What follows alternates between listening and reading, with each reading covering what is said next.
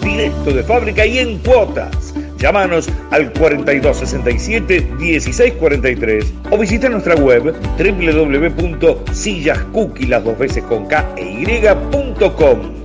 Fábrica de sillas Cookie. Industria Argentina, orgullo nacional. Desde la ciudad de Buenos Aires transmite AM690, K24 en radio, una radio como a vos te gusta.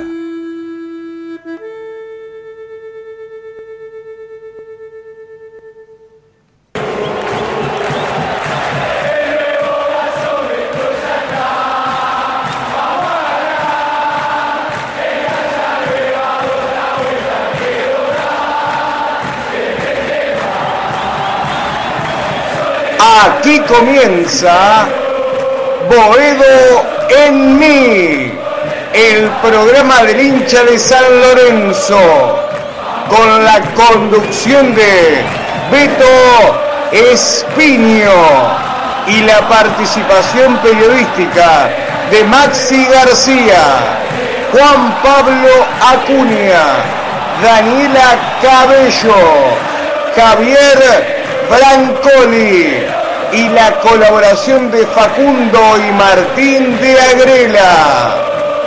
Comienza Boedo en mí.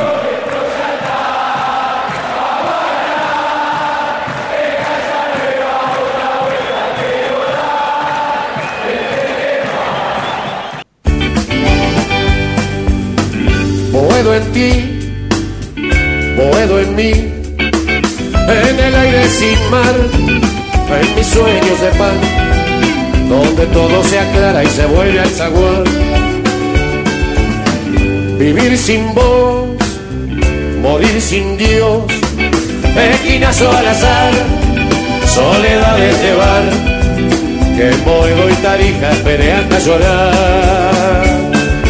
No pude ser indiferente supe perderme entre la gente,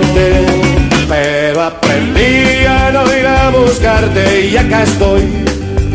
Elegí Boedo y su viejo amor, elegí Boedo y su viejo amor.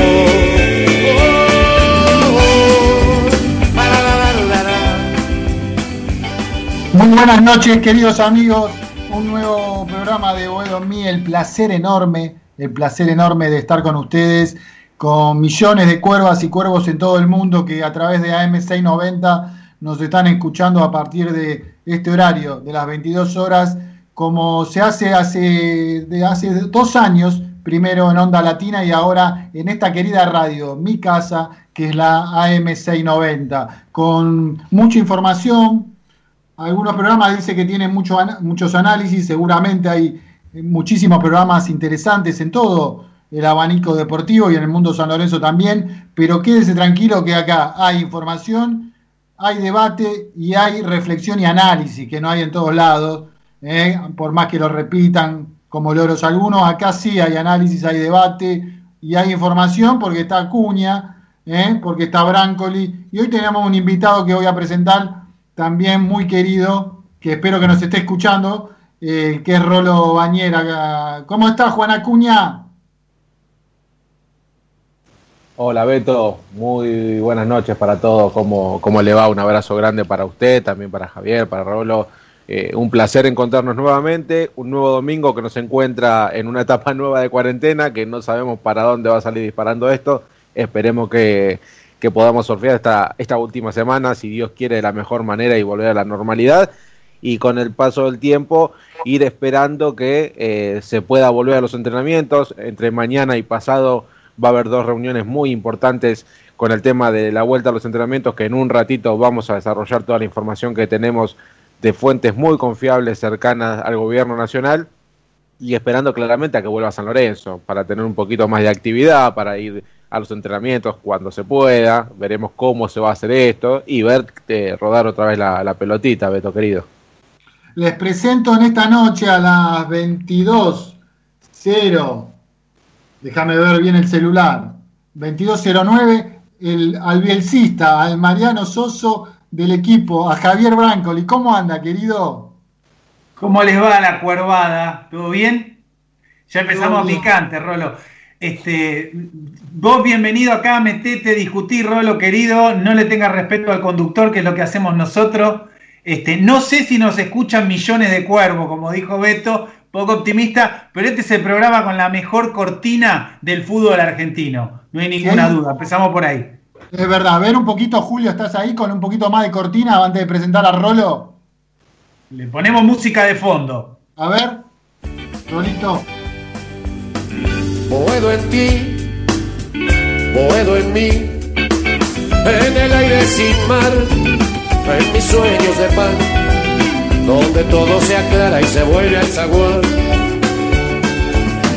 Vivir sin vos, morir sin Dios, esquinazo al azar, soledades de bar.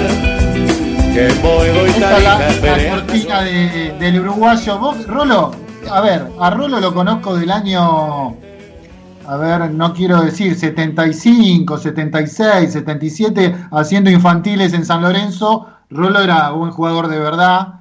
Este, buenas noches, Rolo Bañera, ¿cómo anda? Hola Beto, querido, ¿cómo estás? Vos y todo tu equipo, ahí Juan y Javier, un saludo para ellos, para toda la cuervada, ojalá seamos cuatro millones que estemos escuchando. Eh, saludos Bueno, a todos, un placer. Decirle a la eh, gente, decirle a la gente que nos escucha, primero yo le voy a decir que vos sos un amigo, que te- tenés una alta formación eh, académica, intelectual, política, como Javier Branco y Juan Acuña, pero decirle a tu, comentanos a los cuervos que nos están escuchando, eh, tu paso por inferiores, tu paso por reserva, ¿llegaste a, jugar, a ser suplente en primera o no? No, no, no, no, no, no. Eh, jugué en reserva, sí. Estuve, entrené con primera bastante tiempo, pero no, no ¿En qué tuve la suerte. Eh, había un gran plantel en esa época y como siempre las inferiores quedan relegadas, como pasa ahora, como pasó hace cinco años y como pasó hace 30. Pero Eh, siempre, siempre, yo lo viví de adentro y he visto cada cosa eh, y es lo mismo que se ve ahora, ¿viste, Beto? Lamentablemente eh, no somos... época, Rolo, é- época para que la gente sepa en qué momento estuviste en reserva. Mirá, yo empecé, yo soy categoría 69. Eh, empezamos juntos en la época con Toto Ver, ¿te acordás? Allá, yo Sí. llegué a San Lorenzo en el año 78, llegué a San Lorenzo con apenas nueve años, cuando se estaba formando la categoría. Y ahí fue cuando nos conocimos con Beto, de, de chiquitos caminábamos la ciudad deportiva donde no había nada, ¿no? ¿Te acordás? ¿Te Era- acordás? Era categoría Lorenzo Frutos, ¿te acordás? Eh, claro, el frutito era nuestro, eh, fue, nuestra estrella principal. Eh, él vino de, pibito también, en infantiles. Eh, bueno, fuimos progresando en infantiles, estuvimos con, con el Toto Ver, un gran, un gran captador de talentos, poco reconocido en el club. Para mi punto de ver, el Toto hasta trabajaba gratis en el club, tenía su espacio chiquitito, pero le hizo ganar mucha plata a San Lorenzo. Después tuvimos al, al gallego Fernández, no sé si te acordás, en esa época, que era un cantinero que justo el otro día hablábamos con algunos chicos todavía nos seguimos viendo, decíamos, el gallego Fernández, no sé qué hacía ahí en el club, porque nunca había pateado una pibes. Nombralo a los pibes, Gramajo, esa categoría. Arena, Eh, bueno, Adrián Bramajo, que también jugó en tercera, Gaby Arena, que era arquero, fue suplente de Piqueira, Chila. que jugó en primera. Gaby Arena fue suplente de Chilaver en la época de Bora Milutinovic. Hasta que se fue Bora, era el, el suplente de Chilaver. Eh, después eh, eh, Walter Viqueira estuvo en infantiles con nosotros. Después se fue, ya cuando entró en novena quedó libre y fue a jugar Huracán. Eh, después más adelante en nuestra categoría estuvo el Sopa Aguilar, que vino en octava, Sopita Aguilar, que tuvo la suerte de, de jugar, debutar y jugar en primera en San Lorenzo. Eh, el Totó García, el Totó García también jugó bastantes partidos en primera. Eh, ¿Cómo Gustavo- gritamos ese gol en Avellaneda, no, Rolo? El gol del. Toto García sobre la hora en Avellaneda 3 a 2. En No si Avellaneda, contra River también, contra River también. Hace poquito nos juntamos con el Totó Lovía, el Totó García. Tuviste partidos en reserva, varios partidos. Eh, eh, sí, yo estuve en una, en una selección juvenil en el año, la sub-19, en el año 88, que fuimos con el Sopa Aguilar. Estuve elegido por Pachamé, cuando eligió 25 jugadores, estuvimos ahí. Y después ya cuando eligió los 18, en esa época eran 18 juveniles. Un sudamericano que se hacía acá en la Argentina para ir a, a jugar a China, Mundial de China. Eh, no, no, no fui elegido en ese, entre los 18. Y bueno, y después en San Lorenzo sí jugué en tercera. Los primeros partidos que jugué en tercera fue con Bora, con Bora de técnico. Rolo, eh, perdón. Rolo, ¿te acordás? No sé si recordarás, porque fue muy comentado en su época, un torneo muy extraño que se hizo que se llamaba Proyección 86, donde jugaban pibes en la semana, la noche, televisado, era gratis la entrada a la cancha, y fue un furor en ese momento. Ahí jugaba Lorenzo Fruto justamente con el hermano de Maradona, con el Piojo Salaberry, con, bueno, este, ahí, ahí jugó Redondo. Eso fue una selección sub-15, eh, sub-16, que también jugaba Cuyunchoglu, que hoy es técnico de, 8, Fernando Cuyunchoglu pero el Proyección 86 fue, jugó Borghi, eran chicos más grandes que nosotros. Eso fue en el año 84, 83, por ahí. Después se hizo Proyección 90, se hicieron más adelante. Eh, lo recuerdo. Y, la época nuestra estaba Paulino, era el técnico con Bora Milutinovic, de tercera. Después, como Bora duró poco, ¿te acordás ese partido en la cancha de Boca, el último que dirigió? Ese partido tengo una, anécdota muy, grande, muy linda. Jugábamos en tercera, yo ese día jugué de nueve, hice el primer gol. El primer tiempo le ganamos 4 a 1 a Boca, le estábamos dando un baile bárbaro. En Boca jugaba ¿algún otro, ¿Algún otro compañero de ese equipo de reserva? Y en ese equipo jugó el chino Sandoná, eh, jugó, era, era el número 2, e, el chino jugaba de 2, jugó Lorenzo Fruto, jugaba el turco Ahmed, jugaba Fernando Calvanese, Fabio Neck, 4 a 1 eh, iban en el primer tiempo. 4 a 1, ellos jugaban jugaba La Torre, Pico, Soñora, eh, Are, otro que jugó un delantero que jugaba muy bien. Bueno, Boca tiene un equipazo también. Un baile bárbaro. Y el técnico, entramos al segundo tiempo, no nos dijo nada, ¿viste? Bien, muchachos, lindo partido, sigan así. Cuando termina el partido, vayan a saludar a la hinchada, vayan, disfruten, festejen este momento, ¿viste? Sí. Y bueno, perdimos 7 a 4 el segundo tiempo. No. Sí, nos dieron vuelta al partido, un 7 a 4 terrible. nos comimos el mismo baile que se comieron ellos el primer tiempo, nos comimos nosotros el segundo. ¿Sabés eh, quién nos está escuchando, Rolo? el Tano Vicari, un compañero eh, de nosotros en inferiores. Eh, y después en Deportivo Español conmigo. Pero a Rolo lo quería presentar, ahora vamos a seguir, porque Rolo te quiero tener en, en varios programas, porque sé de tu capacidad y, de tu fanatismo por San Lorenzo y de tu capacidad para hacer periodismo, aunque no estudiaste periodismo, pero sé tu capacidad intelectual. Tengo, tengo un año de periodismo. Ah, ¿viste? ¿Viste que algo veo? ¿Viste? No fallaste.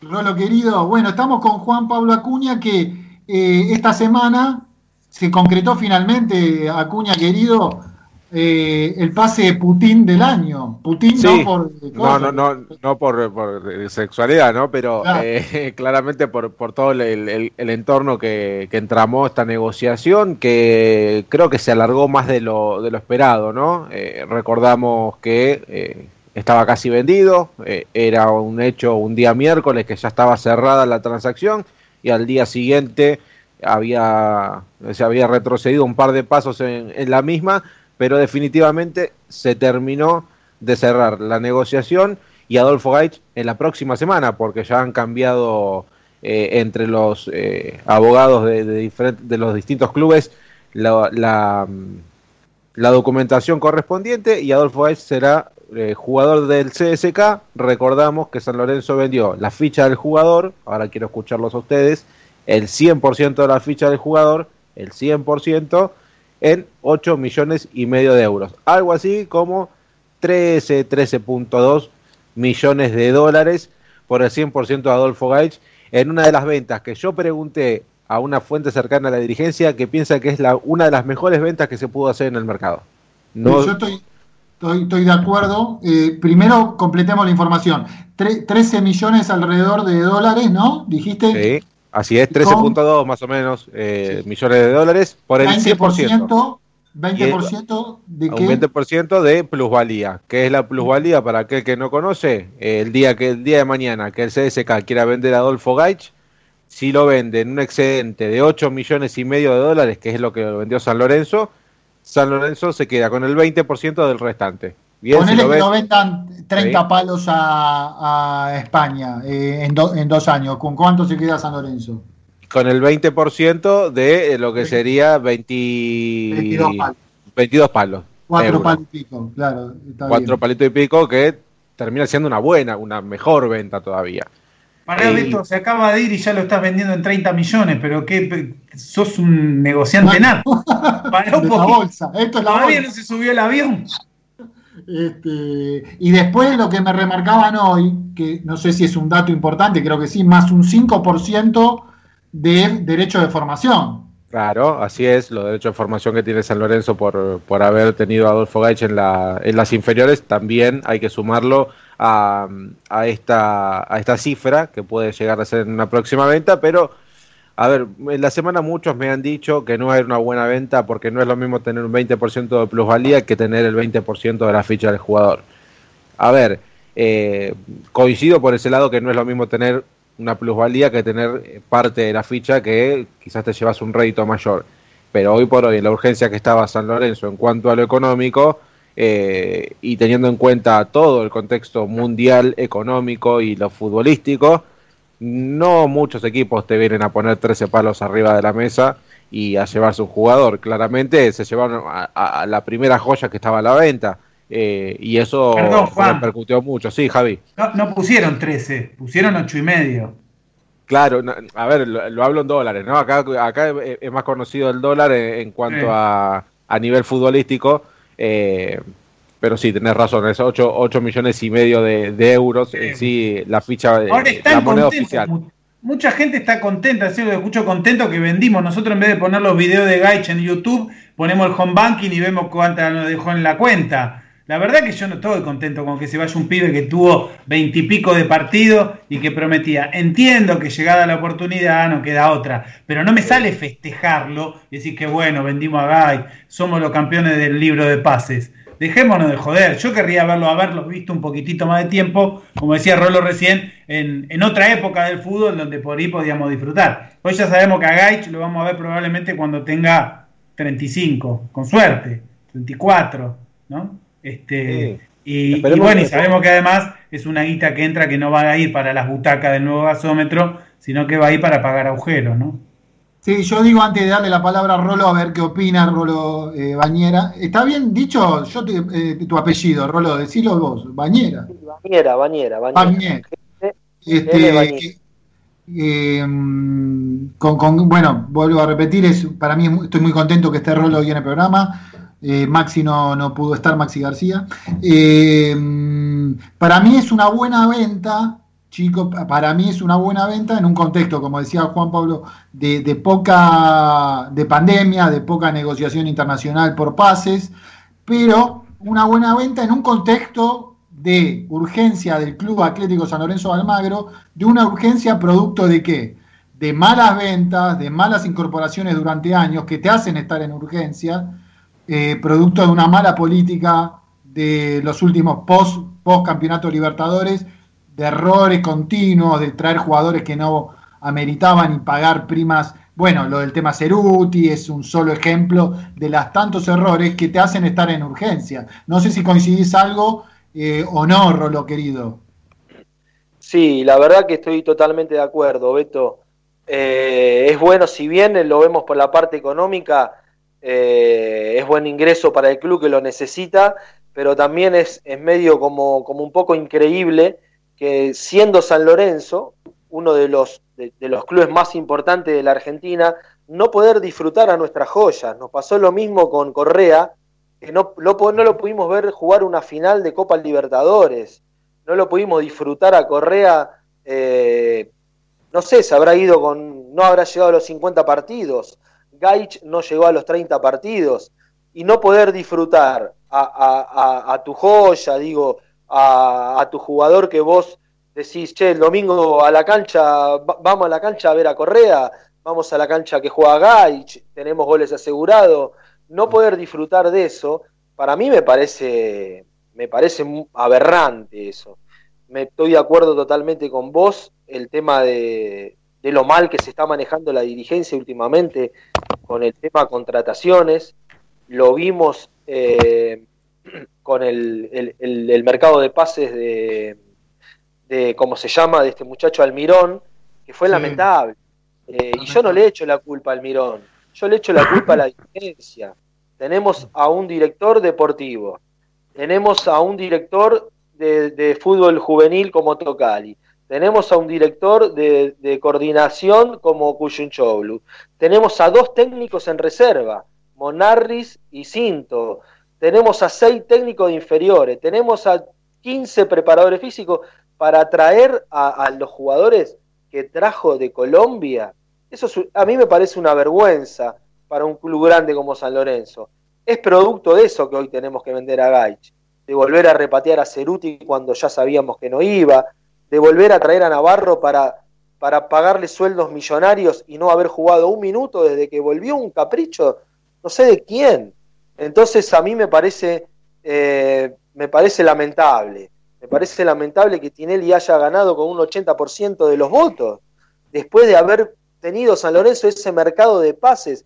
Digo, ¿qué le pasa a la gente por la cabeza, no? Cuando, cuando emite su voto, cuando, cuando piensa en lo mejor para San Lorenzo, porque últimamente eh, no, sé, no sé si hay otro, no sé si los que estaban en otras eh, listas podían ser mejor, pero lo que hubo eh, para mí fue en los últimos años lamentable, los mercados de pases fueron catastróficos en la economía del club. Rolo, pero hay una frase famosa, que el pueblo nunca se equivoca, o sea, siempre la gente elige dentro de las opciones posibles y creo que es lógica la elección de Tinelli porque era el único grupo político con la capacidad para poder ofrecer una propuesta de gestión. Ganó por el 80% y fue una elección récord, por lo cual... ¿Cuál es la propuesta que ofrecía Tinelli? Contratar la propuesta general, ¿no? No, no, soy ningún tinelista para nada, fanático, lo que creo es que es una propuesta eh, que suena más consistente de las otras que eran muy endebles, y eso es lo que mostró la gente, digamos. Se, se elige dentro de las opciones posibles, ¿no? Pero estoy de acuerdo con lo que decís, Rolo, ¿eh? Sí, em, a ver, por el tema futbolístico para cerrar lo de Gaich, eh, Acuña, ¿vos querés añadir algo más?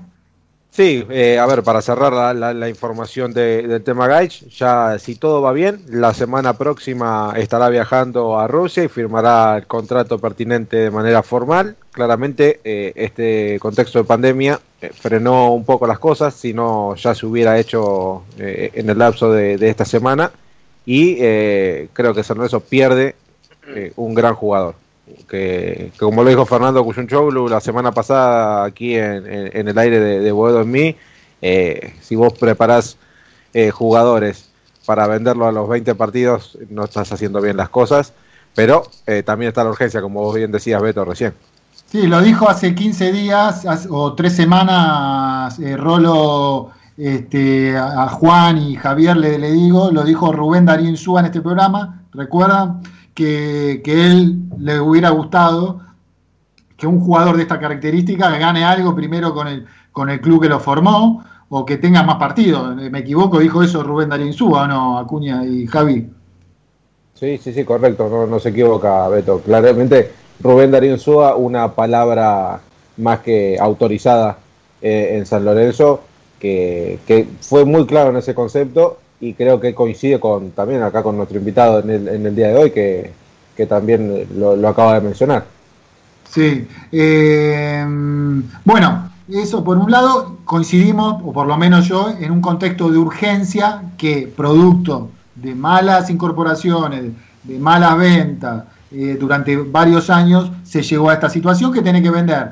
Y se hizo una, una buena venta, pero eh, sin disfrutar a semejante jugador en, San Lorenzo. Se está esperando, Juan, una nueva, la, que es una oferta que no sé si ya llegó, si va a llegar, porque me hablan a ver, por, por, Herrera va a llegar una oferta de Brasil importante, que con eso...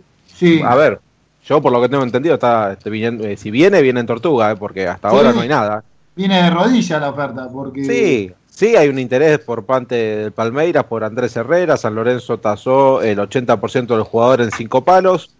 Eh, el Palmeiras en un principio había sondeado, dijo cuatro, pero de manera formal, hoy en San Lorenzo no hay ninguna oferta por ningún otro jugador. ¿eh? Hablé el día viernes, consulté si había algo formal para un jugador, me dijeron no hay nada. O sea, hoy, hoy ofertas ninguna. O sea, que no, no hablemos de posibles eh, salidas porque no hay nada.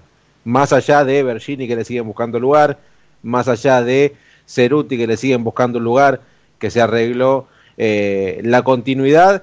El representante Sebastián Celoria dijo traer o que iba a traer una oferta al exterior desde Chile.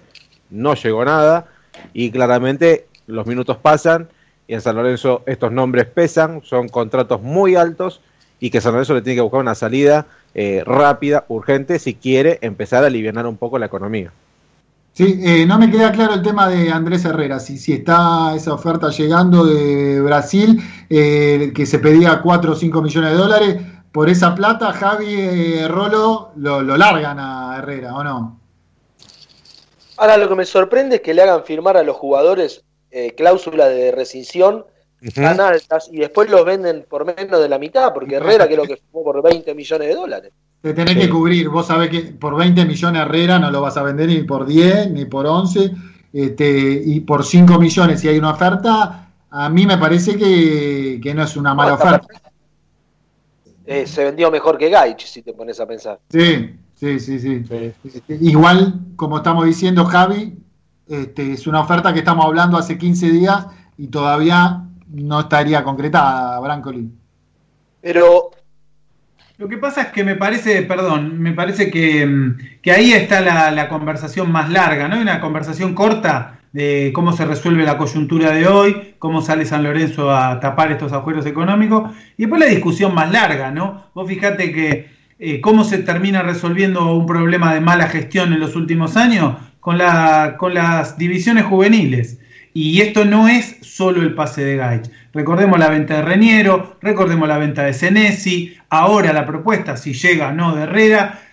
El proyecto está ahí, muchacho. Hoy me, me presentaba acá mi compañero amigo conductor Sí. Beto como un bielcista y Mariano Sosista. Este, yo digo, ¿hay algún lugar donde el proyecto de largo plazo tiene que tener un peso para que las instituciones le vaya relativamente bien? Y en ese sentido, eh, no, hay que mirarse también en, lo- en los grandes equipos del mundo, ¿no? Pensemos, el mejor momento del Barcelona en los últimos años, ¿cuál fue? Messi, Iniesta, Xavi, Busquets, la Claro, masía del más- Barcelona. Yo no digo que vamos a tener la masía nuestra, pero viene a- a- a un proyecto interesante con Tocali, con Tocali, con Monarris, con esta conducción del Fondo Juvenil. Ese es el lugar que tenemos que darle al proyecto y no al revés, porque San Lorenzo hoy lo que puede incorporar, muchachos y muchachas, es medio pelo. Nada más, no puede incorporar figura. Entonces, para medio pelo, vamos con lo que tenemos, que es efectivamente lo que nos está dando resultados.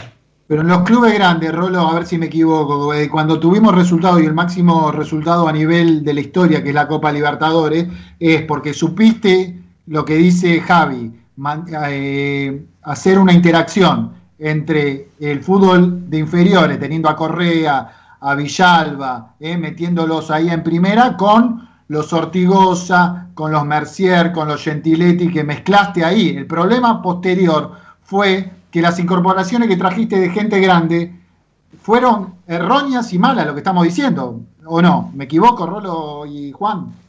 Mirá, si vos te pones a pensar, eh, pasó lo mismo cuando fue en el 2001 que se armó un equipo hermoso con jugadores de la cicloneta, de la famosa cicloneta, que ganamos la Mercosur, también impecable, que le ganamos al Cruzeiro, al Corinthians, al Flamengo. Y después en la Copa Libertadores se vendieron, se mal vendieron los jugadores. eh, y fue un- algo parecido como esto. Fue un conjunto de jugadores jóvenes del club con gente grande con experiencia, donde se logró un- el 2001 para mí tenía mucho mejor equipo que ahora. Eh, y ahora pasó más o menos lo mismo, pero el tema son los recambios, ¿viste? Si vos eh, eh, la, trabajás, yo creo, trabajás bien en inferiores, ahora se va Herrera, tenés un marcador, un marcador lateral que esté bueno, preparado para vender a Red y que salga otro pibe. Es San Lorenzo. Yo creo que los mejores jugadores del país, los pibitos, van a River, Boca, San Lorenzo, Independiente, Racing. Entonces, viste, eh, hay que darle un poquito de lugar a los pibes. Nosotros lo puteamos a Moyano, que empezó a jugar. El pibe, ¿cuántos partidos jugó en San Lorenzo? 15 partidos. Jugó 8 mal y 7 más o menos bien. No jugó tan mal. Un pibe, no es fácil para un pibe ponerse la camiseta de San Lorenzo con 19 años, con San Lorenzo con el, con el Pampa Viallo eran todos pibitos, no había mucha referencia. Eh, el pibe se puso la camiseta de San Lorenzo, la peleó, jugó un torneo, clasificó a la, a la Copa Libertadores San Lorenzo, cosa que no hasta ahora, después de esa clasificación, no volvió a clasificar. Para traer a, Poblete, para traer a, Rodríguez de Defensa y Justicia. Entonces, vos dijiste, no sé si dijiste bien, eh, y quiero escuchar a Cuña también, eh, porque algunos, recién empezábamos el programa diciendo que este programa eh, igual es falsa modestia. Tiene debate, tiene información y tiene análisis, porque hay gente que está capacitada para eso. Este, y otro, nosotros decíamos desde Boedo en mí cuando empezábamos en Onda Latina, ¿para qué se apuran tanto en la transición? Para traer a Poblete y echar a patadas como se echó a Ortigosa, a Mercier, porque muy mucho el mundo periodístico San Lorenzo, en gran parte, y el mundo de los Twitter, del mundo de, las redes sociales, querían verlo a, Ortigosa no tanto, pero a Mercier, a todos. ¿Cuándo empieza la transición? Tienen que venir los pibes. Se hizo mal la transición, se hizo mal apurada, se trajo, como decís vos, Rolo, Juan, se trajo a Poblete que yo esperaba más de Poblete, se trajo a otros jugadores que no estuvieron, otros centrales que no estuvieron a la altura, Almirón se trajo a los colombianos que fueron un desastre. El problema es que no hubo una conducción dirigencial que se ponga a la altura de las circunstancias y le diga a los técnicos del turno, acá, mando yo, como fue con Almirón, que fue una vergüenza lo que pasó en San Lorenzo, este, pero la transición esa se apuró, porque ahora veo que algunos se, apuran en sacar en su programa de radio a Mercier, cuando querían, que hace cuatro años, cuando echan al viejo Mercier, algunos están hablando ahora que vuelve no sé si tendrá que volver o no, pero este, lo que digo, la transición fue apurada y desordenada, Acuña me parece. Sí, por supuesto, la transición, como vos decís, fue desordenada, creo que se le dio el mando, o se le dio, como se dice, la llave del vestuario, la llave del club, a técnicos y con malos, a mi entender, malas eh, decisiones dirigenciales en cuanto al mercado de pases. ¿Se podría haber hecho de otra forma? Sí, con tanto renombre eh, dándole más oportunidades a los pibes, que no, no todos los técnicos que, vinieron eh, venían a, adaptarse a ese proyecto de juveniles que hoy por hoy tiene esta dirigencia como, como bandera eh, en cuanto a lo futbolístico. Y también desbancaron claramente todo el laburo que se viene haciendo desde abajo, los desbancaron totalmente. Y esperemos que con este técnico que viene ahora, que todavía no lo conocemos, que no quiere hablar porque no ha trabajado, porque no conoce el plantel, Esperemos que empiece a poner un poquito más de ficha el laburo que se viene haciendo silenciosamente desde hace años, en el cual San Lorenzo tiene una camada de jugadores muy interesantes, los cuales podrían tener minutos, pero ya se salió también a este mercado de pases a buscar nombres que tapan a pibes que vienen de abajo. Hablo de, Jonathan Herrera y del propio Di Santo. Eh, salís a buscar nueve, está bien, los otros dos nueve, Ubita y Alexander, los tenés lesionados pero abajo también tenés pibes como para, para subirlo. Auch es uno, está bien, tiene 16 años, pero si vos le empezás a dar rodaje, si le empezás a dar confianza, son jugadores que te pueden dar y mucho. Creo que por ahí viene la cuestión también. Sí, es que, viste, los dirigentes en general en todos los clubes se creen que, Rolo, que se creen que saben más, que, que se la saben toda en términos futbolísticos, y el 90%, el 80%, después te das cuenta que no sabe poco y nada, o poco, y, manejan los pases grande fortuna de los clubes de fútbol y se equivocan como se equivocan. Tiene que venir un técnico con honestidad, como vino Bausa, como vino otro eh, técnico, para decir, en este apuesten, en este no, porque si no después te viene uno, te trae colombianos, te trae negocios, y pasa lo que pasó en San Lorenzo. Eh, terminando el tema Moyano, la información es que se queda en Argentino Junior con un préstamo sin opción nuevamente y con la obligatoriedad de Argentino Junior que si se, eh, eh, comprar un 50% por lo menos si se queda con el pase a futuro. Esa es la información que tengo, Acuña. Correcto, la opción, a ver, no, es una opción, sino es una obligatoriedad de eh, la compra del 80% del jugador, del 80, el 80, en 350 mil dólares, hasta diciembre. Lo vendió, lo vendió, no me lo pagues ahora, págamelo a fin de año, está obligado Básicamente. Pero si no tiene plata argentino, ¿por, qué va a tener plata? En, lo que eso es lo que no entiendo, porque en un año va a tener esa plata. Y no la tiene ahora, se comprometió a pagarlo a fin de año. La mitad de lo que lo tendría que haber comprado ahora si lo quería comprar. Eh, yo, para cerrar esto también, y un poquito, eh, yo hago hincapié en la comisión directiva, muchachos, porque yo soy técnico y te puedo pedir. Eh, San Lorenzo vino Damián Díaz a jugar de tres, muchachos, y teníamos a Gabriel Rojas, que la gente lo puteaba también, y se fue a jugar a Peñarol, que juega Copa Libertadores, y Peñarol lo quiere a Gabriel Rojas, no, no, no se quiere desprender. Y nosotros teníamos a Gabriel Rojas, Teníamos al otro chico Montoya, que no era mal jugador, que jugaba de número 3. Se lesionó. Está bien, pero se lesionó después cuando vino de Chacarita. San Lorenzo primero se lo presta a Chacarita. Y, teníamos al pibito Pereira, que después se fue a Portugal, Teníamos tres número 3 y vino a jugar Damián Pérez, muchachos. Si a mí el técnico Almirón me dice, quiero a Damián Pérez, y yo soy de la comisión directiva, le digo, Almirón, ¿vos querés a Damián Pérez? andate a dirigir a Damián Pérez al, Monterrey de México. Pero a San Lorenzo bien. Pero eso es lo que me parece. A veces no se trata de decir, este, acá mando yo, sino decir cuál es el proyecto. Vos fijate que cuando tomaron la conducción... Fue una vergüenza lo que hicieron con Almirón. Trajeron a todos los jugadores de Bragarnik. Fue una vergüenza en no haber cuidado los intereses del club con las juveniles que venían ya eh, seis meses o un año con, con Piallo, que habían clasificado a la Copa Libertadores para traer a los jugadores de Bragarnik y Almirón.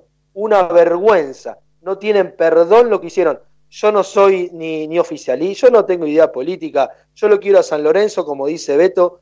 Nos criamos ahí adentro de los nueve años, tenemos piel cuerva y lo que hicieron fue vergonzoso, muchachos. Eso es lo que, comentar.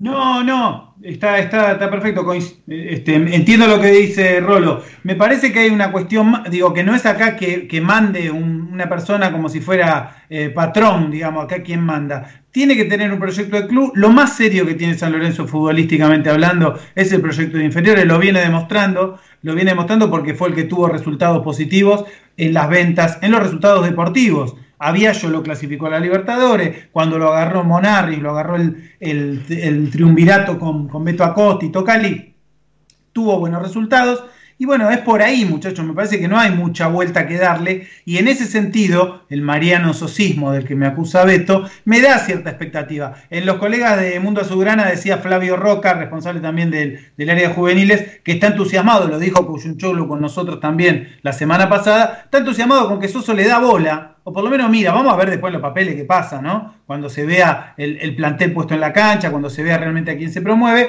pero a mí me parece que hay una expectativa positiva esta semana que se discutió tanto sobre el bielcismo. Me parece que hay una dimensión que no hay que olvidar. Armar grupos de cualquier orden, equipos deportivos, grupos de trabajo, este grupo periodístico, lleva tiempo. Cuando vos tenés un proyecto de juveniles, lo que tenés una gran ventaja es que tenés grupos armados desde antes donde se suma gente con experiencia, por supuesto, pero no donde armás una especie de combo, una lotería de gente que por ahí no se conoce, no se entiende, no, no comulga y después tenés un vestuario que te tira un técnico para atrás. Sí, nada, interesante lo que dice Javier Brancoli del tema del debate que se armó esta semana, de Bielsa, porque yo no creo que el problema sea, a ver, el que, el que discute a Bielsa como capacidad es un necio, digamos. Este, ahora me parece que todos se quieren poner después todo quiere ser bielcista, todo quiere ser guardiolista, todo bilardista, y no hay, que, hay que ver si te da el piné para ser bielcista, eh, eh, bilardista, menotista, no es lo mismo para todos, este, pero bueno, me parece que el tema de Mariano Soso, eh, hay expectativa ahí, Acuña, ¿cómo lo ve usted al respecto, este debate? Sí, eh, a ver, expectativa sí, porque es un nuevo proyecto, es una nueva cara, quizás eh, una apuesta también, sabiendo que Mariano Soso no tiene eh, pergaminos en, un, primer equipo grande del fútbol argentino, que esperemos que lo lindo que habla lo desarrolle también con la pelotita, ¿no? Que juegue lindo San Lorenzo y que, y que le dé lugar, no te digo 100% un plantel de pibes, porque claramente tenés a los Romero, tenés a Piatti, eh, tenés ahora a, a Di Santo, que, que, creo yo que va a ser el 9 de entrada de, Mariano Soso, y, y, que le cambie de una vez por todas este, este rumbo a San Lorenzo, porque hace varios años que no venimos teniendo buena pata en cuanto a lo futbolístico se viene cambiando mucho de ideas, nunca se termina de redondear un, un proyecto futbolístico a, futuro y siempre, como sabemos nosotros, en el fútbol, en el fútbol la, cosa es siempre a, corto plazo por los resultados. Esperemos que este, esta vez sea totalmente diferente. Sí, yo, Rolo, eh, tal vez no, no, tenés por qué haber escuchado ese programa, tenía mis dudas, no, yo no, hubiera traído a Mariano Soso, soy honesto, en su momento, ojalá que sea campeón del mundo San Lorenzo con Mariano Soso y sea el mejor técnico de la historia porque amo a San Lorenzo. Ahora, eh, lo que dice Javier es verdad y lo que dijo Cuchunchoclo es verdad, el tipo está preocupado, parece que es serio, que labura, no sé si alcanza eso, pero eh, alcanza, Rolo, te pregunto, digamos, a mí me preocupan las modas, ¿viste? Las modas somos todos de uno, todos de otro, que se ponen de vez en cuando en el fútbol como en la vida, Rolo. Sí, sí, sí, qué sé yo, ¿viste?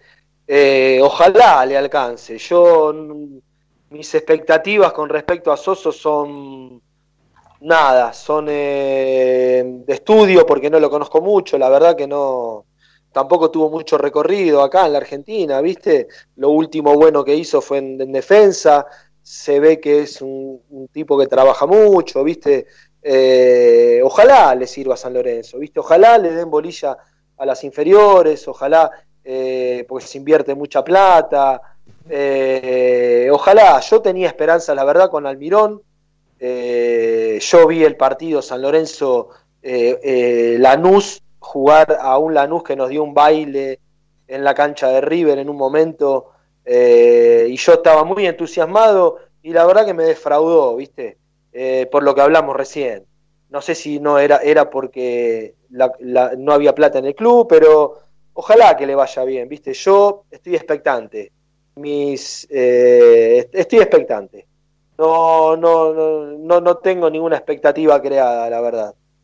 Mm, eh, Javi, para completar esto. Eh, no, lo que digo es que me parece que, mm, en un fútbol tan coyuntural y tan inmediatista, eh, la pelota pegó en el palo y fue afuera. Y fue lo que le pasó a Bielsa, ¿no? Ya hablando de que Soso se declaró un admirador de Bielsa, se formó en Newell's, este, trabajó primero con Claudio Vivas, eh, fue, estuvo en estudiantes como ayudante, después se fue a Perú y le fue bien, le fue muy bien, salió campeón, vino acá y tuvo desempeños desparejos en gimnasia, en defensa y justicia. La verdad que por pergaminos mucho tengo que coincidir con ustedes. No hay grandes, este, digamos, títulos detrás de ni, ni, un currículum tan importante. Ahora, yo lo que compraría en todo caso es la idea, que puede salir o no. Pero la idea es, si Cuchunchoglu, si este muchacho Flavio Roca, si la gente de inferiores dice, mirá, estamos laburando y nos viene a ver, nos pregunta, eh, pidió el teléfono de los pibes de, de, los capitanes de cada una de las divisiones inferiores,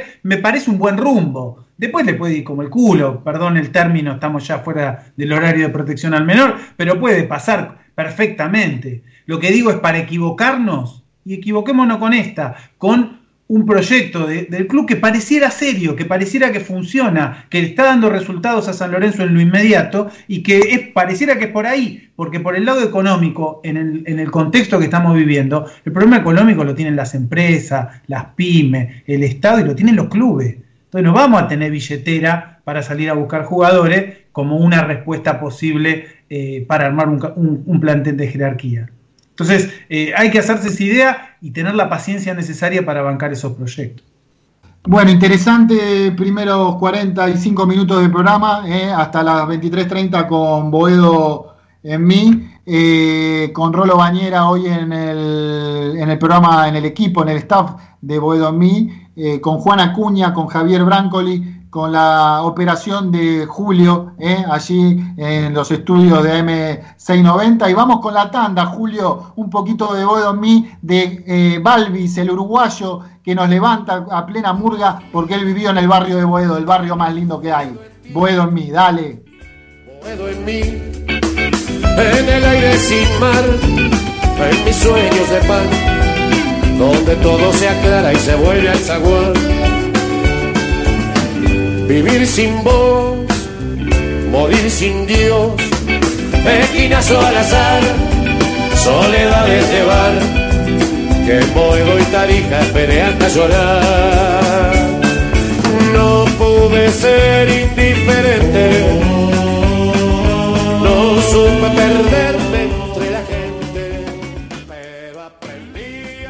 Buenas noches, equipo de Boedo en mí y audiencia.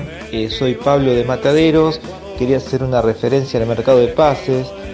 Bueno, por un lado, eh, estoy de acuerdo con, la venta de Gaich, eh, por cómo se vinieron dando las cosas y en este contexto me parece bien. Además, muchos teníamos por ahí la expectativa de que se pudiera vender por muchos millones más, pero la verdad es que es una de las ventas eh, más, más altas en la historia de todo San Lorenzo, así que me parece que está bien vendido. Y en cuanto a los puestos a reforzar, eh, yo creo que el equipo está bien, no, no- es momento para, para invertir. El único puesto que a mí en particular me preocupa es el de central, porque a Colochini lo veo muy flojo, ya lo veo eh, para alternar en el banco de suplentes. Y el flaco Donati está bien, pero sus antecedentes son de que, que tuvo muchas lesiones en, los equipos anteriores. Así que habría que ver si el técnico confía en los juveniles, que sabemos que hay que dar lugar, si están para jugar, bien, y si no, sería el puesto a reforzar. Gracias.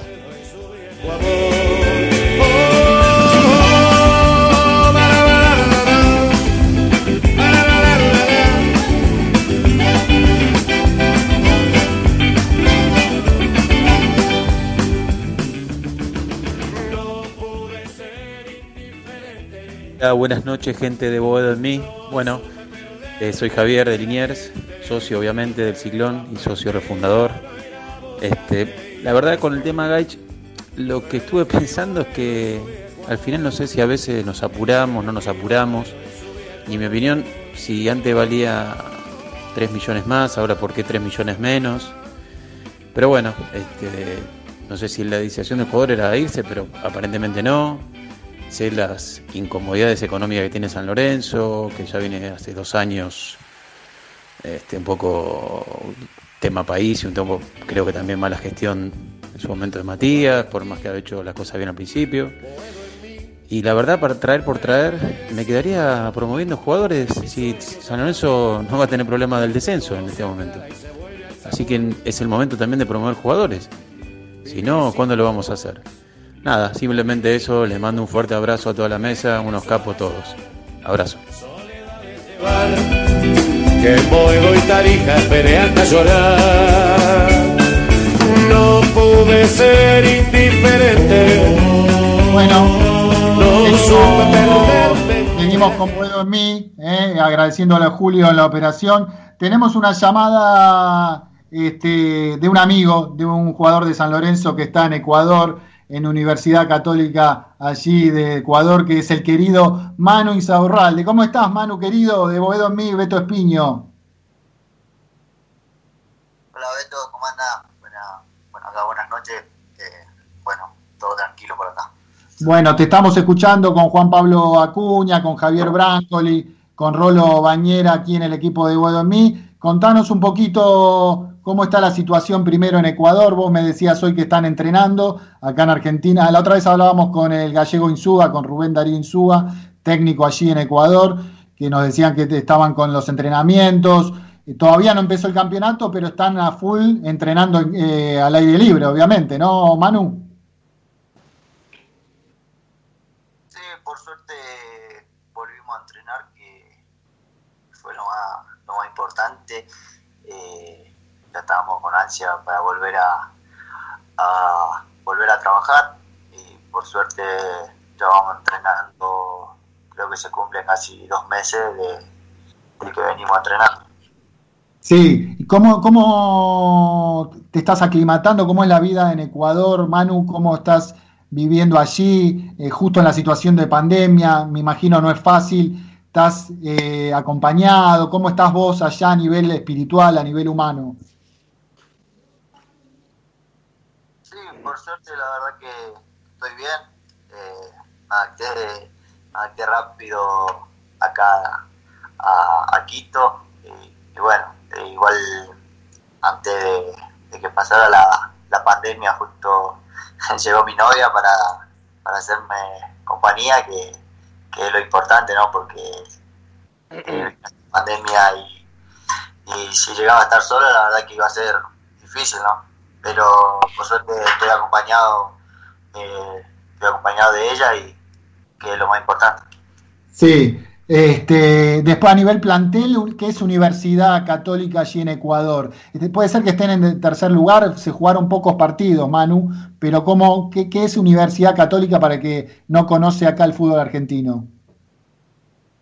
Ah, Universidad Católica es una institución que está creciendo eh, en el tema eh, ahí, en el tema de futbolístico, como también está trabajando bastante en el tema de inferiores. Eh, la verdad que me sorprendió bastante al llegar a la institución y, la verdad que estoy muy contento de haber llegado y también por cómo está, está el grupo, la verdad que desde que llegué está unido, eh, siempre con el objetivo claro, es un equipo que siempre eh, en estos últimos años Te alejaste del celu, me parece, Manu, ¿puede ser? Ahí está, ahí está. Hola. Ahí te escuchamos, Bárbaro. Eh, bueno, nada, que me encontré con una institución que, la verdad que está bien parada. Eh, la verdad, en estos últimos años entró en Copa Internacionales, que está, está peleando. Pero bueno, como, como ustedes también seguro eh, sabían que, que, bueno, acá en Ecuador quedamos fuera de de la Copa Sudamericana, pero la verdad que tuvimos un buen partido. Eh, y bueno, eh, me encontré también con un grupo extraordinario, como fue San Lorenzo, con grandes, con grandes personas que, son argentinos, la verdad por, recibieron bien. Por ejemplo, algunos argentinos, nombranos con quién pudiste hablar, con quién, con quién tenés allí.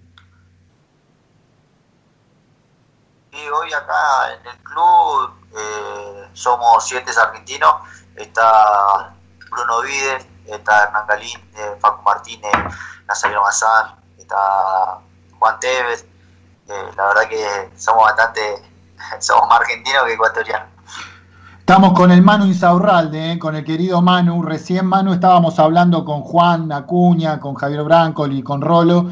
El tema de divisiones inferiores, cómo haces para hacer un mix con los planteles en los equipos grandes que te traen refuerzos, en los eh, cinco equipos grandes a vos te tocó eh, jugar en primera, jugar bien, después que, bueno, eh, venga Poblete, compartir con Poblete mediocampo también, ahora Poblete se va.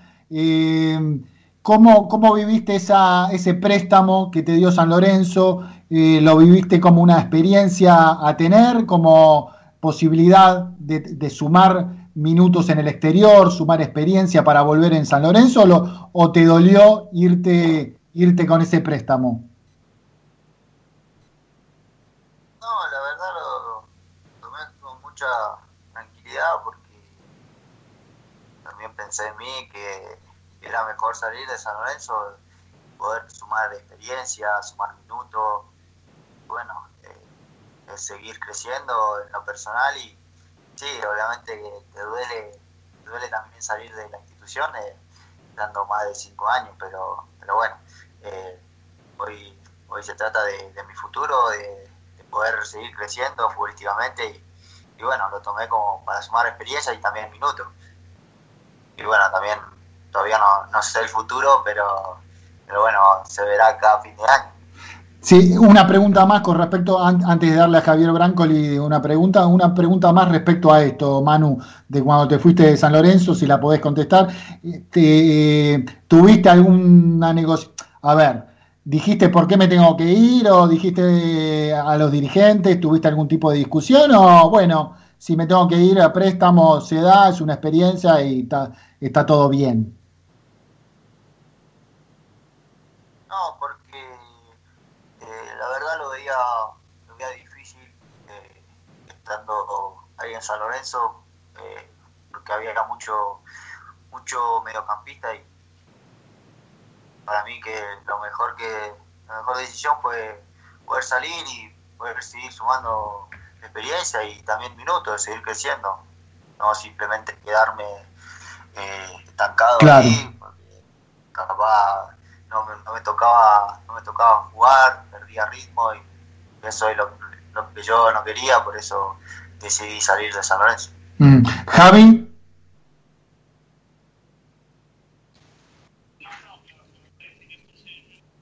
Hola, bueno, eh, Juan, eh, Rolo, ¿alguna pregunta para Manu?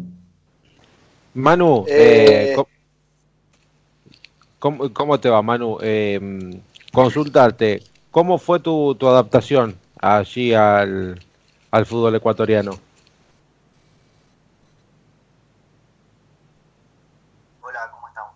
Eh, no, la verdad que bastante bien. Eh, estaba un poco asustado por el tema de la altura y todo lo demás. Eh, al principio, obviamente, que me costó en el tema del aire, pero creo que a poquito me fui adaptando y, agarrando, agarrando ese ritmo. ¿no? ¿Qué, ¿Cómo lo consideras el fútbol ecuatoriano? ¿Qué característica podemos eh, definirla? ¿Tiene algo del colombiano? Eh, ¿Tiene más fortaleza física? ¿Es un mix entre el argentino y el colombiano? Eh, yo lo defino como más físico el fútbol ecuatoriano eh, y como eh, no se juega con el ritmo que se juega en el fútbol argentino, acá es un poquito más, no es muy intenso, pero sí, la verdad que, que, que es un es una liga muy competitiva también y como, como te digo, eh, acá el chico le pelea al grande y, por eso nosotros estamos, estamos ahí peleando en la tabla, aunque vaya poca fecha, sabemos que, tenemos para pelear este año cosas importantes. Eh, antes te quiere saludar a alguien, antes de pasarle a Javier Branque nuevamente, eh, te quiere saludar a alguien que te conoce muy bien, muy bien, desde pibe, de la formación, de la pensión. A ver, Julio.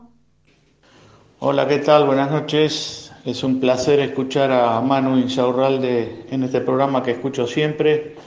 Eh, soy Carlos Riera, uno de los encargados de la pensión. Manu estuvo ahí con nosotros, se portaba maravillosamente bien. Este, hasta lo hemos mandado operar de ligamentos en sanatorio colegial. ¿Te acordás, Manu? Bueno, te seguimos, te seguimos porque sos un gran pibe y lo mejor, lo mejor para vos. Abrazo, Manu. Bueno, lindo, lindo mensaje, Manu, de Carlitos Riera. Eh, la verdad, Carlito es una persona, eh, fue súper importante cuando, cuando estuvimos en la pensión y como dice él, él siempre se encargó de mí. Eh, ese día que, que, estaba mal de la rodilla, él se encargó de mí, de llevarme, de traerme, y la verdad que eso no, no me olvido, y, y, la verdad que siempre estando ahí en la pensión, siempre estaba con él, a veces compartíamos mate, con, eh, charla, eh, no, la verdad que era como nuestro papá, nuestro segundo papá, porque siempre nos aconsejaba de la mejor, y, y sí, eh, la verdad que de la pensión no me puedo olvidar nunca de Carlito, de, de Pepe, eh, y bueno, no me quiero olvidar de otros nombres, pero la verdad que, que siempre nos cuidaron y, siempre nos aconsejaron de la mejor manera. Qué lindo, debe estar seguramente emocionado, no, no me quiero apresurar, lo conozco bastante a Carlos, eh, emocionado y capaz con una lágrima de escucharte de esta manera. Hablábamos hoy de los agradecimientos con, con Carlos Riera, que no todo el mundo es igual, no todos los pibes son iguales en cuanto a agradecimiento, y me hablaba maravillas de vos, Manu, en cuanto a, al tema humano que en general, no en general, en la vida es lo principal, después viene el fútbol, pero, pero en la vida es lo principal. Javier Brancoli. Manuel, ¿cómo te va? Buenas noches, gracias por atendernos. Hola Javier, ¿cómo andas? Bien, te pregunto así, medio directo, ¿no? ¿Te quedaste con ganas de tener un poco más de posibilidad en la primera de San Lorenzo? ¿Te fuiste un poco con las ganas de haber probado más? ¿O bueno, o consideraste que esta era una oportunidad y estaba bien el paso que dabas en tu carrera? No, obviamente, lo he dicho, eh, siempre me, hubiera gustado eh, jugar más partidos, eh, sumar más experiencia con San Lorenzo y, y, bueno, en el fútbol hay veces que, que no todo se te hace fácil, sino que bueno, en esta ocasión a mí me, me arranqué jugando, la verdad que jugué creo que 10 o 11 partidos, no recuerdo, eh, y bueno, después llegaron, llegaron los, los refuerzos y todo lo demás y, y fui quedando sin, sin espacio. Eh, como dijo también Beto, que, que, obviamente que San Lorenzo es un club grande, eh, siempre tiene que pelear cosas importantes y, obviamente que eh, te trae refuerzo y así, y vos lo, lo, tenés que seguir peleando, aunque te tape en el lugar, tenés que seguir peleando. Pero yo estoy tranquilo porque porque sé que los partidos que, he jugado eh, traté de hacerlo mejor y, bueno, después el resto, eh, de, eso depende de los dirigentes, de, lo, de los técnicos, si cuentan con vos o no cuentan, eso ya pasa por ellos. Pero me, fui tranquilo de San Lorenzo porque eh, sé que los minutos que, he jugado traté de hacerlo mejor. Qué lindo tenerlo a Manu Insaurralde hoy desde Ecuador, a las 21.05 de Ecuador. 2305 aquí en Buenos Aires. El placer enorme de tenerlo, de tenerlo a Manu. Ahora una pregunta de, viste que Manu, que en todos los planteles hay incorporaciones, hoy se suma al plantel de Boedo en mí un, un jugador, un periodista y jugador de fútbol que fue parte de las inferiores de San Lorenzo en los años 80, vos no habías nacido todavía, pero jugó en reserva allí por el año 80 y pico, es Rolo Bañera y te quiere hacer una consulta. Rolo. Hola Manu, ¿qué tal? ¿Cómo te va? Felicitarte por, por, por, tu carrera que estás haciendo, por tu paso por la selección. Y, y una, una, una, preguntita que quería hacer, eh, dos en realidad. Eh, ¿Cómo sentiste vos eh, tu debut en San Lorenzo? Si sentiste, te sentiste presionado, ¿cómo, cómo, cómo, cómo, fue tu, tu primera experiencia? Eh, la semana anterior, cuando te enteraste que ibas a jugar, eh, cómo estuviste en ese momento. Y después, eh, la otra pregunta, también me gustaría saber cómo te sentiste vos en el plantel de primera como jugador de, de inferiores, como patrimonio del club. ¿Te sentiste respaldado? ¿Te sentiste mimado, digamos, por, por, la comisión directiva, por, por el club? O, sentiste que, fuiste, recién lo dijiste, ¿no? Futbolísticamente fuiste perdiendo terreno. Si fuiste cuidado en sí, como, como jugador de inferiores y patrimonio del club, Manu.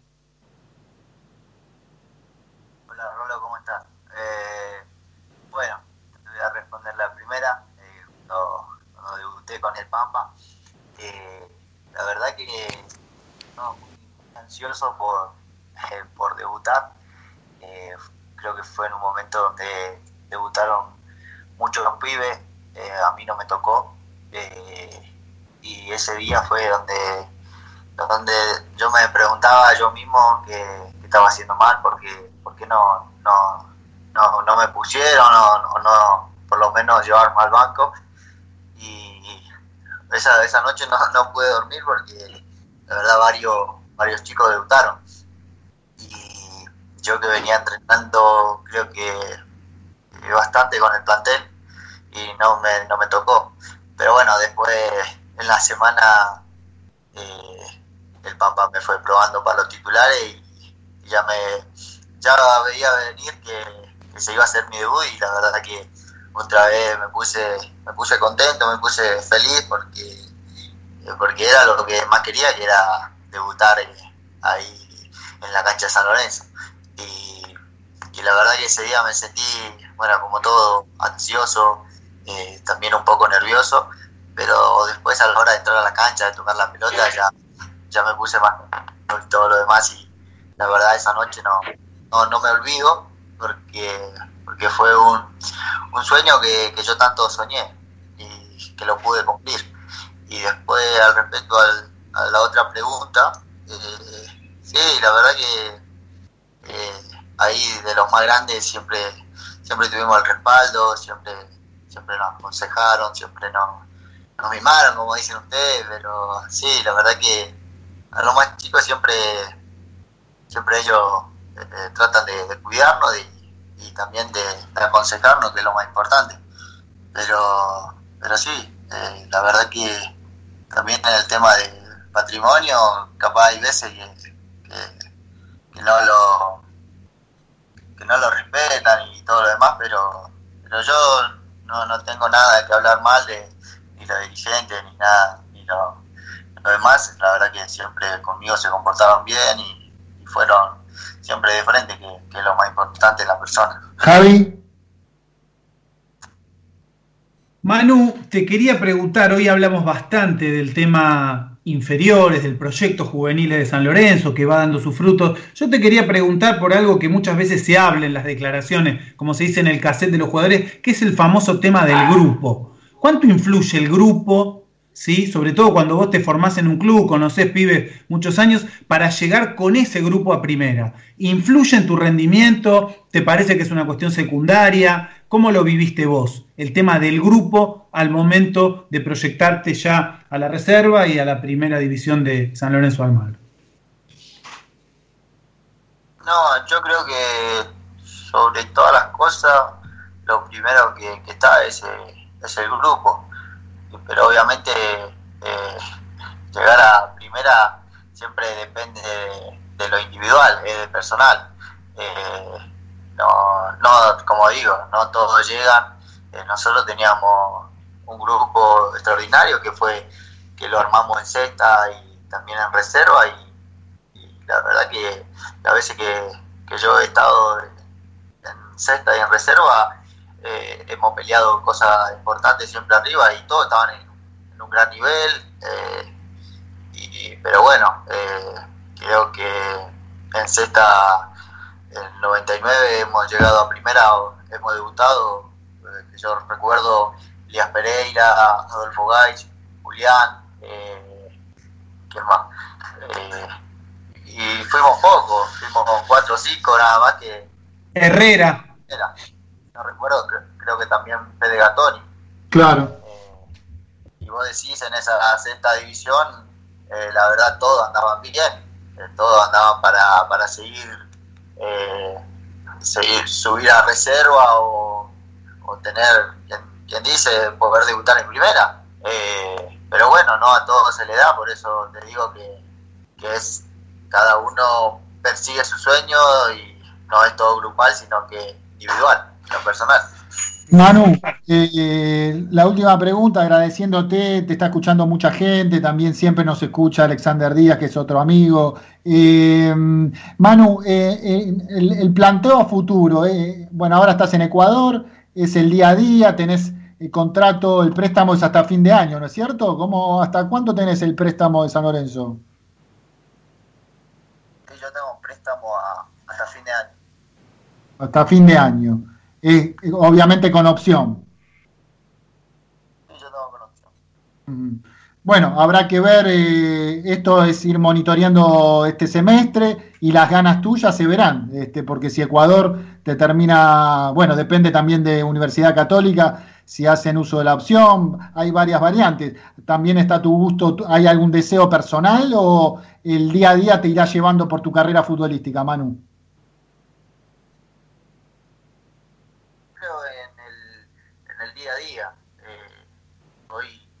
Sabe, hoy nadie sabe su futuro. Eh, por eso te digo, yo, yo vivo el día a día, eh, me entreno, me entreno el día a día de, seguir aprendiendo, de seguir mejorando, que es lo que yo siempre de chiquito eh, quise, que es seguir entrenando, mejorando.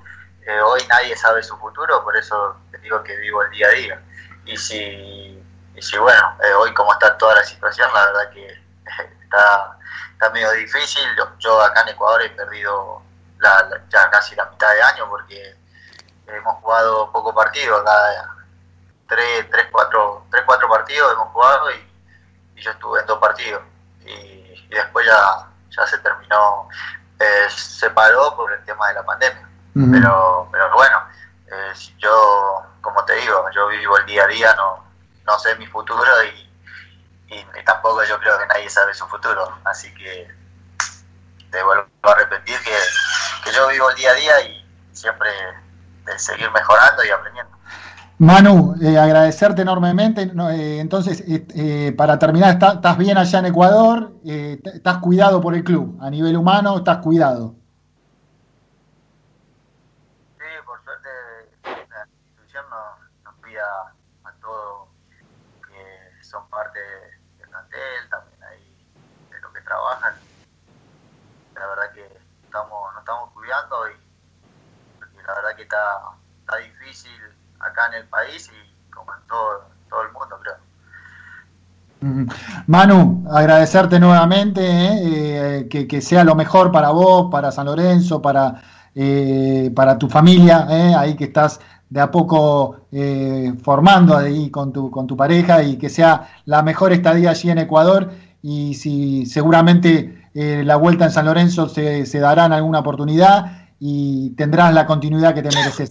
Agradecerte enormemente, Manu, este, este, estos minutos con Boedo en mí, eh. Dale, agradecerle a ustedes, bueno, así que les mando un fuerte abrazo y bendiciones. Abrazo enorme. Abrazo, gracias. hasta luego, Manu. Era Manu Insaurralde, ¿eh? una linda nota, chicos, con el Manu Insaurralde desde Ecuador. Vamos con Julio, un poquito de música y nos metemos en los últimos 15 minutos de Boedo Mi con muchas más noticias, con el informe de Javier Brancoli que piden la- todas las señoras y señores mayores de 50 años y con mucha más y- información y otra, otro mensaje de un oyente. Dale. Boedo en ti, Boedo en mí, en el aire sin mar, en mis sueños de pan, donde todo se aclara y se vuelve al zaguán. Vivir sin vos, morir sin Dios, esquinazo al azar, soledades de bar, que Boedo y Tarija esperé hasta llorar. No pude ser indiferente.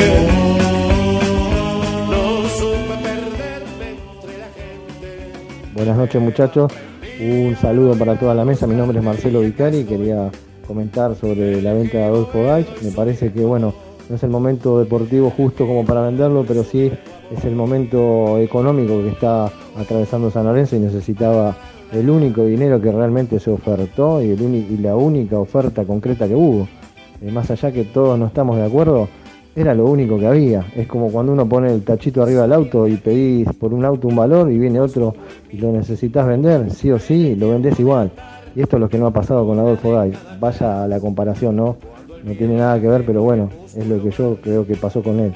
Después otro de los temas es ahora la contratación de un central zurdo, en lo cual no hay muchos en carpeta eh, por lo que veo, porque tampoco creo que haga una obligación grande eh, San Lorenzo por, traer un jugador eh, caro. Así que bueno, se está hablando de Santiago Gentiletti, en lo cual no me parece tampoco que tendría que ser el apuntado, más allá de que tuvo un buen año cuando, cuando fue en el 2013, rindió, pero han pasado siete años, un jugador grande, y va a ser uno más que después va a estar en carpeta eh, con un jugador, un jugador al cual después hay, hay que borrarlo, como ha pasado con Mercier, con Ortigosa, está Colochini que también se quiere sacar y no, eh, fue con Gonzalo Rodríguez, ¿para qué van a traer a Gentiletti? ¿Para que entre en carpeta igual que, que todos estos muchachos que, que cuesta después sacarlo? No, no me parece lo lógico. Yo le daría lugar a los chicos, realmente eh, tienen eh, en inferiores San Lorenzo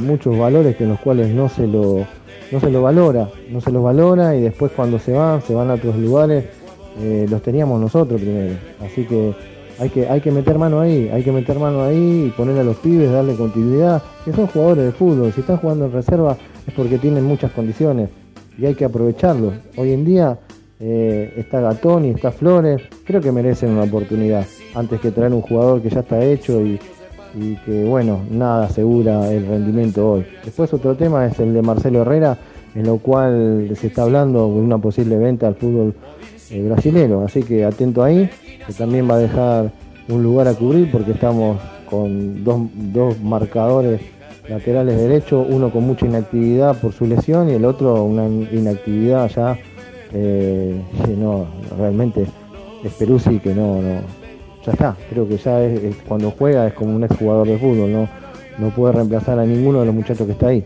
Así que bueno, eh, tratar de retenerlo al menos a Herrera un tiempito más y bueno, y suerte con el armado del plantel que creo que no está tan mal. Eh, los puestos a reforzar creo que eran eso, un volante central de marca y un zaguero central zurdo. Así que bueno, esa es mi opinión y esperemos a ver qué pasa en el transcurso de la semana con algunas novedades. Un abrazo, saludo a todos. No estuvo en mí en el tiempo de andar una década atrás, cuando el miedo era ajeno y el músculo más. Estuve aquí cuando te vi. Qué grande Valvis, un poquito más, Julio, a ver. Imagino llegar, porque nunca Boedo me deja olvidar. No pude ser indiferente. No supe perderme entre la gente. Pero aprendí a no ir a buscarte y acá estoy. acá estoy, dale, Rolo. Alejandro Valls, el uruguayo, que me encanta la, música, la, la murga del Uruguay. me encanta cuando los chicos este, son respetuosos. No hace falta salir en los en todos los programas partidarios, muchas veces con decir, muchachos, no puedo salir, no me dejan salir por tal cosa, alcanza. Le digo a todos, a todos los pibes de las edades diferentes, pero a los de, a nivel formativo también. Eh, muchas veces las respuestas están buenas, ¿eh? como hace Manu Inzarralde. Eh, y también a nivel institucional, ¿eh? está bueno que tenga las radios importantes como la red, Radio La Red y otras tan, tan que llegan a millones de personas, pero todos laburamos y en este caso amamos a San Lorenzo y merecemos también laburar y, y producir como nos merecemos. Eh, acá tenemos, hablando de merecer, yo creo que uno de los tipos que más respeto y tiene 12 años su mirada futbolística y que, se prendió con el debate futbolístico es, eh, Joaquín Linkoviek. Yo creo, dice Joaquín, que los equipos se arman de atrás para adelante. Además, en el fútbol hay que ser vivos, dice Joaquín. Y ser vivos es sinónimo de bilardismo. Y ganar es ganar, dice eh, eh, Linkovic. Ese es el Simeone puro, ¿eh? el, el post-bilardismo que dice Joaquín. Bueno, chicos, eh, interesante la nota con Manu Insaurralde, Acuña. Sí, muy linda, muy linda nota con, con Manu Insaurralde, que no se lo no se lo escucha con asiduidad, muy, muy lindo escuchar las palabras de él, de cuando le tocó estar en, San Lorenzo, tener su, su, debut de la mano del Pampa, y hoy que le está haciendo bien en el exterior, en Ecuador, donde bien decía que es un, un fútbol no, no tan aguerrido, no tan eh, competitivo, pero sí que eh, todos son, son fuertes, e-, equipos fuertes, eh, así que es bueno para el jugador y esperemos que al momento de volver, ahora en diciembre próximo, tenga alguna posibilidad por lo menos de, quedarse acá en, San Lorenzo. Bueno, se viene lo pedido por las señoras de mayores post, eh, ¿cómo se dice? Sub 50, sub 60, sub 70, que son los informes de Javier Brancoli, que me pide también audios cortos, ¿eh? Eh, y que bueno, este, estamos tratando de que sean los audios más cortitos, Javi. ¿Hay informe hoy, señor Brancoli? Por supuesto, como todos los domingos, conductor Beto Espiño. Y hoy vamos a, vamos a hablar un poco de algunos, de, algunos episodios futbolísticos de la historia de San Lorenzo que, nos han conmovido, ¿no? San Lorenzo nos conmueve siempre, pero Osvaldo Soriano decía en el fútbol no siempre se elige a ganador. Ser de San Lorenzo es un interminable sobresalto, una carga que se arrastra en la vida con tanto desconcierto y orgullo como la de ser argentino. San Lorenzo, interminable sobresalto, ¿y qué situación de mayor sobresalto tenemos en el fútbol que los penales? Yo no sé si tengo para mí, o tienen ustedes también en su memoria, momentos más críticos, más cardíacos, más difíciles de transitar en una cancha, en una tribuna, ¿sí? Eh, en una platea, frente a un televisor o al lado de una radio, que escuchar un penal, a favor o en contra, atajado o convertido, para ganar o para perder sobre la hora. Bueno, hay muchísimo de la historia de los penales en, en la memoria futbolística de San Lorenzo. Y por eso arrancamos, Julio, gracias que me acompaña siempre, querido Julio, con estos audios, con este tanguito de fondo que es de los orígenes del mismísimo San Lorenzo, el campeón de 1933.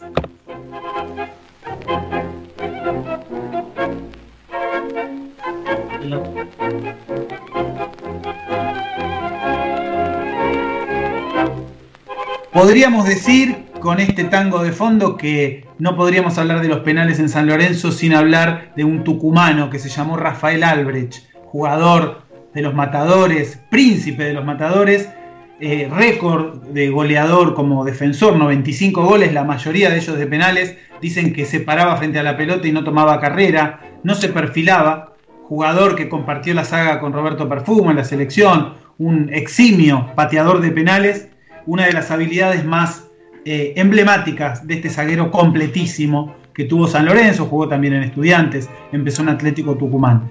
Pero hay penales y penales, ¿no? Hay algunos que nos han este, ahogado de tristeza y hay algunos que nos han hecho explotar de alegría. Eh, si tuviéramos que decir el peor penal de nuestra vida, o los peores, aquel 15 de agosto de 1981, un penal errado en un arco, un penal convertido en el otro y el primer grande que, pierde la categoría, ¿no? No quisiéramos recordarlo. Pero otro penal también, un año después, y con alguien que estuvo en nuestro programa, el queridísimo Rubén Darín Súa, eh, contra el Porvenir, minuto 42, cancha de Vélez. Tribunas a reventar y así se escuchaba a Julio el gol del gallego Insúa para volver a primera, 1982.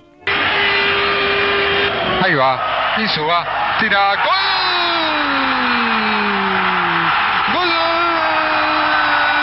de San Lorenzo de penal, el número 5, Insúa.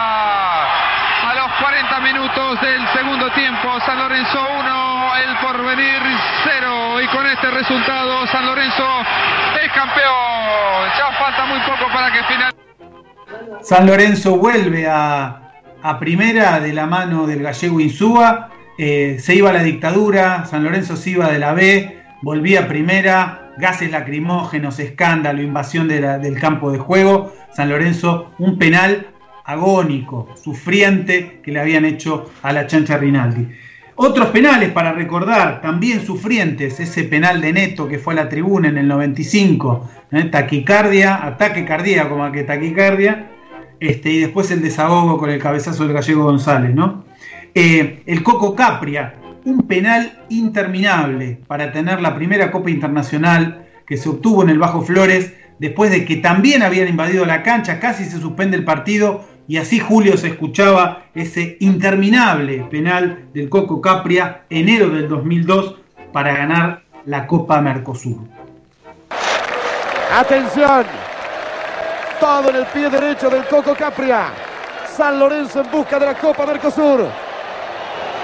Si lo hace es el campeón. Se va a adelantar el Coco. Queda esta Coco. Vamos Capria. Atención. Se adelanta Capria. la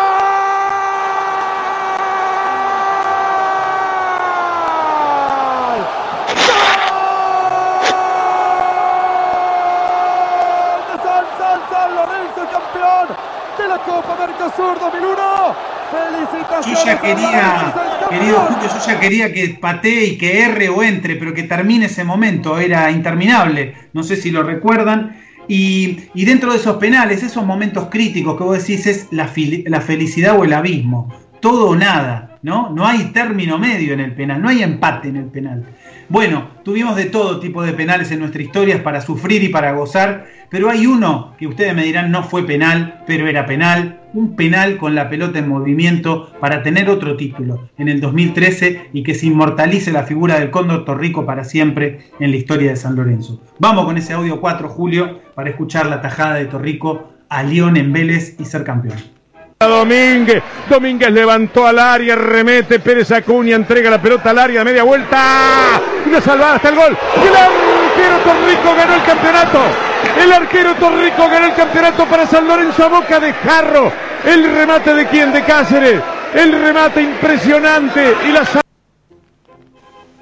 Y falta seguramente para todos ustedes. Torrico no solo se consagró por ese casi penal, acuérdense también el atajado a Boca, ¿sí? este, los que atajó en la Copa Libertadores y falta seguramente el penal más famoso de nuestra historia, que Eduardo Belluc en su hermoso libro Hermano Cuervo relata así. Toma la pelota Urso, parece tranquilo Fosa, no mira al arquero, se concentra Diego García. Cuánta presión para Mamucho Martino. Toma distancia, retrocede el nene San Filipo. Todos los ojos puestos en Rafael Albrecht. Respira hondo, piensa Escota. Inicia su carrera el gallego Insúa. Va Perazo, se acerca al balón. La va a impactar Gorosito. Se arquea Romeo, parte, patea el gordo Ortigosa y así se escuchaba Julio. Pensado el gordo, la orden del árbitro, tomará carrera Ortigosa, le va a pegar, tomó carrera, picó dos veces, amagó, le dio. ¡Gol!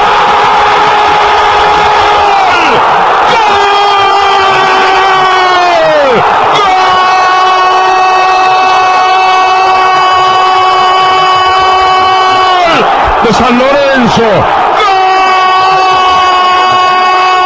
¡Gol! De San Lorenzo. Gordo, gordo, gordo Ortigosa. La metió adentro. No seas sonso, cuídate un poco. Si no parás vas a reventar balada para un gordo.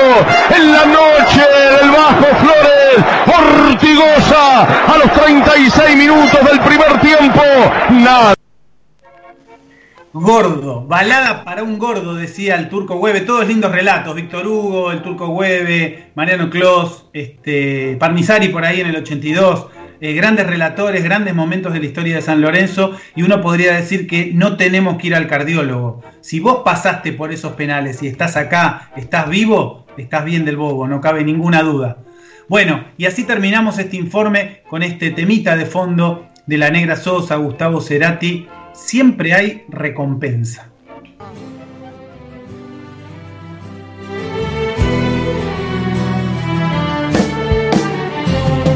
Tarda en llegar y al final, al final hay recompensa.